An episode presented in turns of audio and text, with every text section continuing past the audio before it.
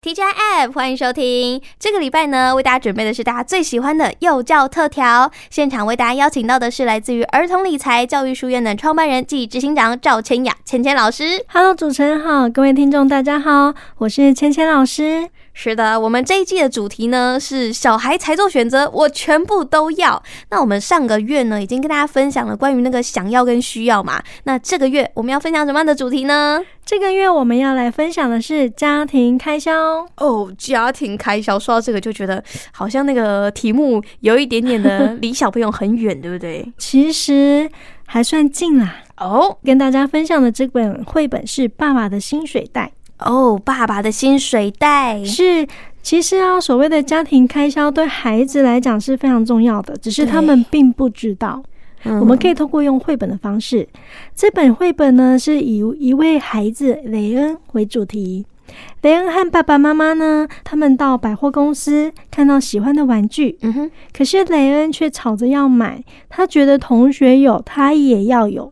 妈妈不买，所以雷恩生气了。后来爸爸就询问雷恩是否知道家里有哪一些需要花钱的地方，然后带领他思考，才意识到自己不该吵闹，哦，没错，有的时候就是爸妈会觉得说，哎，小朋友应该要懂我的难处，但你根本没有嗯把难处给小朋友讲啊，他怎么知是道？没错，嗯很多时候可能家长都会说：“哎呀，这个不需要啦，嗯，啊，不需要太贵了啦。”都是用这样的方式，可是有的时候我们并不了解真正的原因，那倒不如跟孩子去理性的去分析，问他们去做讨论。其实带这本绘本呢，我觉得是蛮有帮助的，嗯哼，因为有些孩子呢会比较吵，他可能会觉得说会比较想要他要的东西，就会跟嗯家长去吵说、我要这个，我要那个，对，可是当他接触了这本绘本之后，他反而会去思考的是，嗯，家庭原来爸爸妈妈赚钱这么辛苦，啊，哎、那这么多要花钱的地方、哎、嗯那他会变得比较成熟一点点，哎，我觉得这个真的有差，因为嗯这就让我回想到我以前小时候，是那个时候，因为就是还是领那个零用钱的时代嘛，是，然后就会觉得说，哎、爸妈的钱都用不完，对，所以呢，就可能出去就会这个也想要，那个也想要。嗯啊然后后来有一次是我妈跟我分享她以前长大的故事，嗯她就说她以前有一次看到了我外婆的便当盒，然后呢，因为以前她给我妈带的都是那个什么菜包能，然后我妈就会说，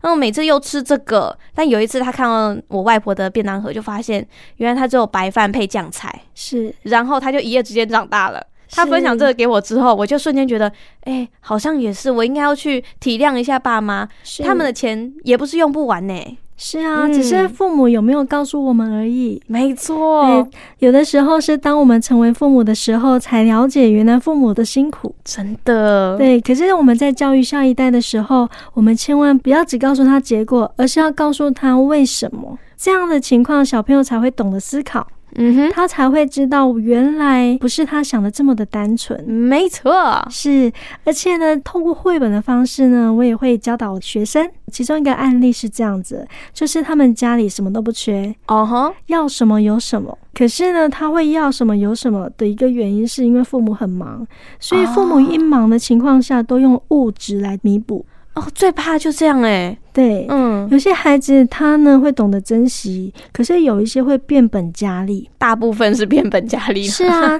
其实说真的哦、小朋友呢，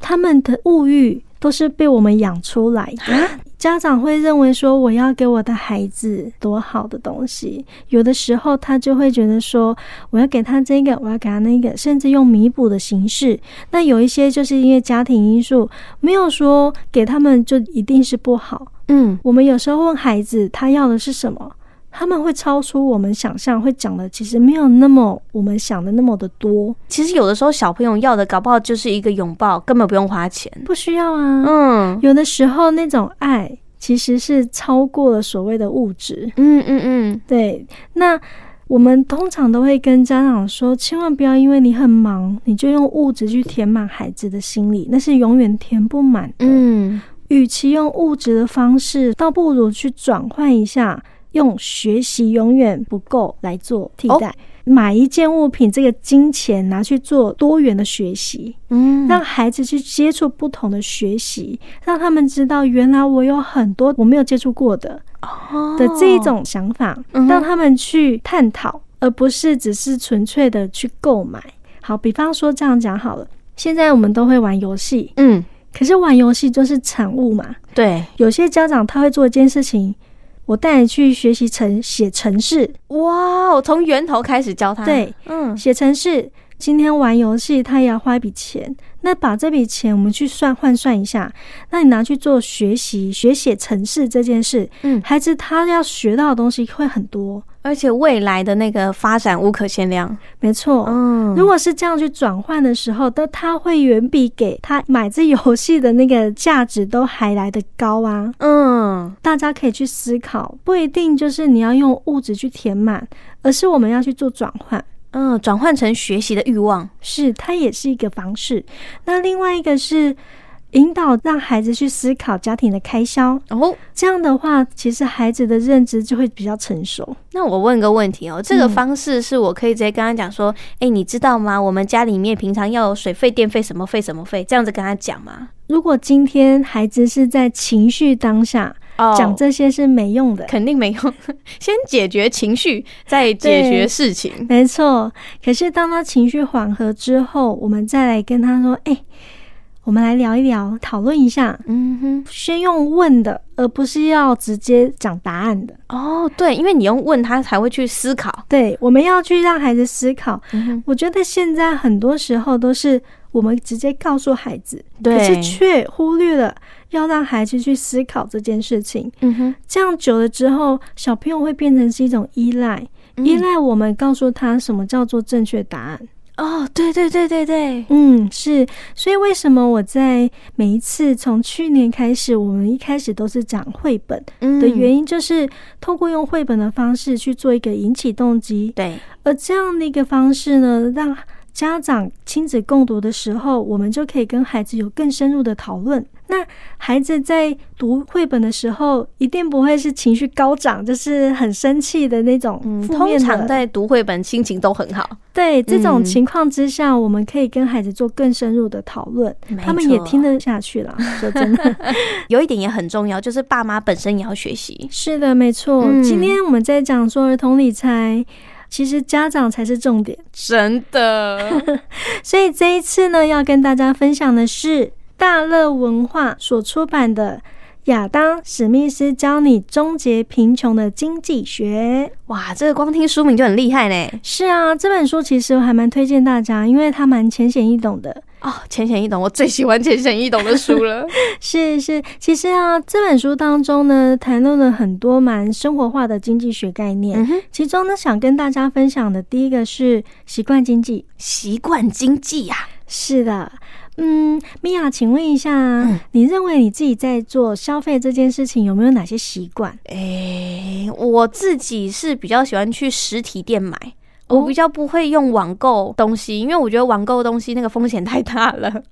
所有东西都是尽可能的都是用实体店去购买，然后我买之前呢，我会再三的去确认它真的很适合我，我才会下手。 OK，、嗯，像是买衣服，我一定是一定要去试穿，因为我自己的身形跟一般的那个衣服的那个版型真的是有点差异啊， 所以我一定要穿了之后发现，呃，它是真的非常好看，我才会买。有点好看，我不会买哦。那这样我们很了解自己啊。呀、嗯，很好很好。可是说到衣服这件事呢，，哦，在这本书当中就提到，诶，他就提衣服吗？他提到一个有趣的事情，嗯，扣子。啊，扣扣子，对，扣子的位置居然分成了男右女左。我们可以想一下我们的扣子的那个方向，为什么它跟习惯经济有关呢？因为它要让我们有一个规范。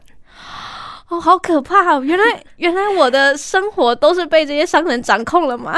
其实呢，规范一旦确立之后呢，要能要改变是很难的。这本书当中提到的哦，它是指说人们在无意识当中对待事物的惯常态度。已经习惯的态度嗯，跟对新事物的接受程度，还有对这种态度啊，在商品啊、交易等经济活动的影响，其实它是连贯的。哇，哎、今天你嗯讲出来，我才有意识这件事情哎、不然真的、我们都被他牵着鼻子走哎、其实我们的思想会反映在生活当中种种的习惯上面哦。嗯，，对，所以呢，这个是习惯经济的一个概念。嗯，理解了习惯经济的概念之后呢，我们是可以来维持产品的供需平衡的。它它是属于大众市场，是像商人啊，他们要掌握消费者购物时的习惯心理呢，这个才能得到获利嘛。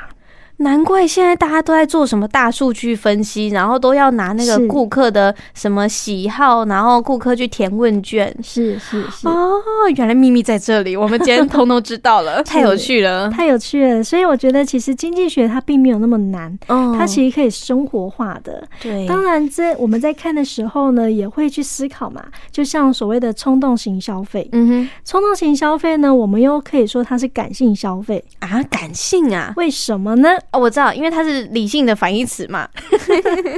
这种冲动型消费一般来讲都是在急切的购买心理下，仅凭情绪和直觉就决定购买商品，没错，是吧？嗯所以冲动型消费的人呢，他的情感因素啊，通常都是超出认知与意志的制约。哎然后就就是我很想买，是，所以在冲动型消费这件事情上面呢，就是我们要非常非常注意。 嗯，来听听看，我们是属于哪一种冲动型？好的好的，来开始心理测验喽。好，第一个纯粹冲动型，啊，纯粹啊，多纯粹，纯粹就是你完全没有要购买这个东西的欲望，可是你却是临时决定要购买。我知道了，我以前曾经有过这样的经验，哦，就是因为我很喜欢某一个那个动画，然后它出了那个周边。是，我其实根本不需要它，对，但是我看到就哇，我好想要是，哦，好想要把它珍藏起来，然后就买下去 了。 是的，是的，这是属于纯粹冲动型。第二个是刺激冲动型，就是这个产品会有广告宣传、业务推广这种刺激，它会激起消费者的欲望。他原本没有这个购物欲，可是他因为透过了这些外在的广告，甚至业务的那张嘴、哦话术、啊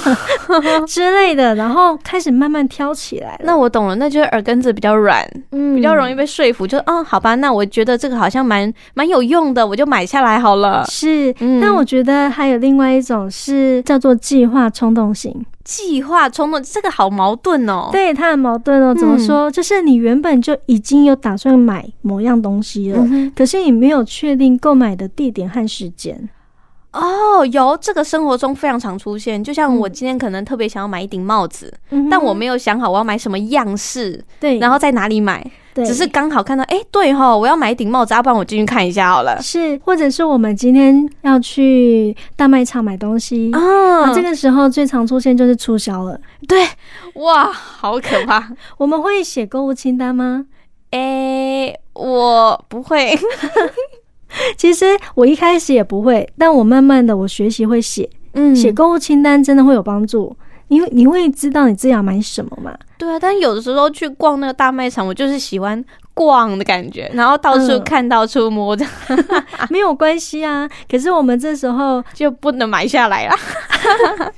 可以去思考你真正有没有这个需要。有的时候是突然想到说啊，对我好像还缺这个，对，然后逛了之后就啊，对哦，家里好像没有灯泡，就买回去发现、呃，其实已经有了。嗯，那这个时候我们都要好好去思考一下，我们是属于哪一种。我觉得我三种都是怎么办？所以在这种情况下，有什么方式可以帮助呢？第一个，记账，记账很重 要，嗯它才可以检视我们自己的用钱。啊，没错，嗯，而且这个时候呢，我们才会发现哪一些是真的是想要，哪些是需要嘛。嗯那再来是我们要有再想一下的习惯。再来呢，他还提到一个我觉得还蛮不错的一个概念，就是消费欲望与需求。嗯哼，其实，在家庭开销当中，我们有很多需要运用的部分嘛。对对，所以其实在这本书当中呢，有很多其实是欢迎大家可以去阅读的。那我们就可以去思考我们自己如何去运用金钱。没错，那爸妈呢？其实，在教育小朋友之前呢，自己先读了这本书，至少你已经知道商人的轨迹，你可以跟小朋友说，让小朋友避免哦，就是落入他们的那个圈套当中。所以今天最后，我还是要想要请老师帮大家稍微总结一下哦，我们今天上课的重点有哪些？其实，在一开始我们讲到的家庭开销，嗯哼，在四岁以上的小朋友哦就可以开始跟他们做讨论喽。小朋友已经可以认知到所谓的水、店、嗯，哦，跟他们生活当中，他们要洗澡嘛，对，洗澡需要用到什么？水电瓦斯都要，对 对，那我们要煮东西啊，可能爸爸妈妈，我们可能在家，我们也会开火啊。嗯，那今天如果是我们的话，我们还会去想到有哪一些家庭的支出嘛？这些都是可以跟孩子做讨论的。哦，所以这个意思就是说我生活当中任何需要用钱的地方，甚至是是我每一次掏出钱包，我就可以跟小朋友说，哎、我这个钱是拿来干嘛的？为什么我要这么花？可以，但我们不用哇每一次啊，就是看那个当下的状况。机会教育机会教育的情况，因为嗯哼其实机会教育孩子可以当场学到很多，哦对，然后再来是呢，让孩子参与家里的活动，哦，这个很棒，是，然后去从中讨论用钱的地方，哎、像绘本一样那个引起动机嘛，，对，没错，嗯，对，然后呢，再来是可以去思考金钱还可以如何去运用，没错，这个就是最后一点，我觉得比较呃偏爸妈先思考，然后再引导小朋友思考。当然，当然，嗯，那我们今天在空中呢，非常感谢来自于儿童理财教育书院的创办人暨执行长赵千雅千千老师。各位爸爸妈妈，从现在就可以开始好好跟小朋友来聊聊看哦，关于家庭里面各个面向的开销。谢谢是的老师，谢谢主持人，谢谢大家，我们就下个月见喽，拜拜。拜拜。